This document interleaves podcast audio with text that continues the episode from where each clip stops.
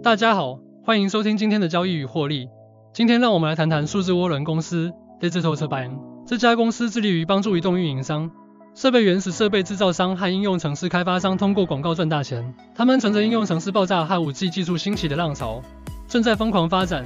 话不多说，让我们来详细了解一下数字涡轮的业务以及他们的特别之处吧。首先，数字涡轮由比尔斯通创立于1998年，他现在仍是公司的首席执行官和董事会成员。他们的总部位于德克萨斯州奥斯汀，甚至还在达雷姆、柏林、新加坡、特拉维夫和旧金山等很酷的地方设有办事处。现在，让我们来分析一下数字涡轮的商业模式以及他们提供的超棒产品和服务。这些公司致力于帮助移动运营商、设备原始设备制造商和应用程式开发商通过工具和服务的货币化赚取丰厚的利润。他们有很多产品都能做到这一点，如 DT Reach、DT Growth、DT Monetization 和他们超棒的 DT Ignite Platform。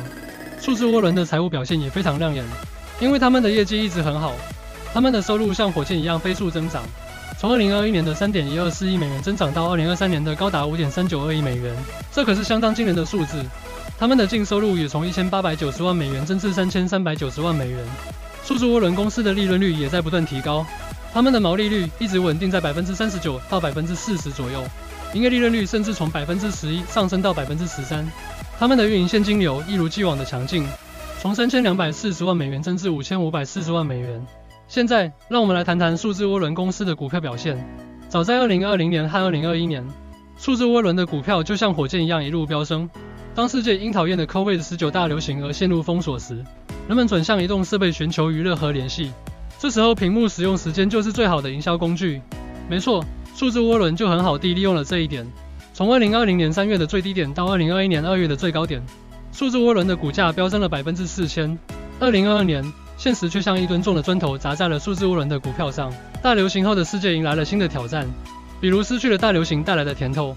苹果公司通过隐私变更扰乱了广告的定位，以及移动广告市场的竞争日益加剧，数字涡轮的股价一落千丈。二零二二年至今，它的跌幅已经高达百分之六十五。但数字涡轮并非没有机遇。他们拥有强大的新客户和合作伙伴渠道，如谷歌云和三星。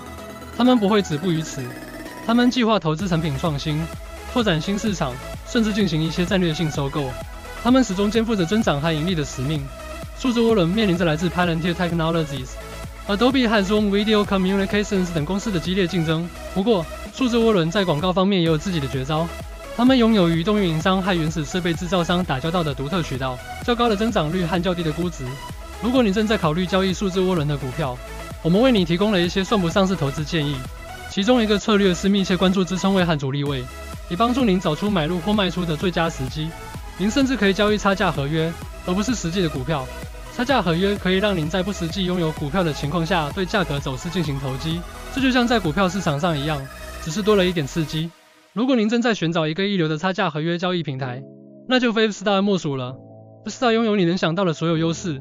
如友好的用户界面、先进的工具、有竞争力的点差、快速的执行还一流的安全性，这些优势都是您坚实的后盾，让您可以轻松自信的进行交易。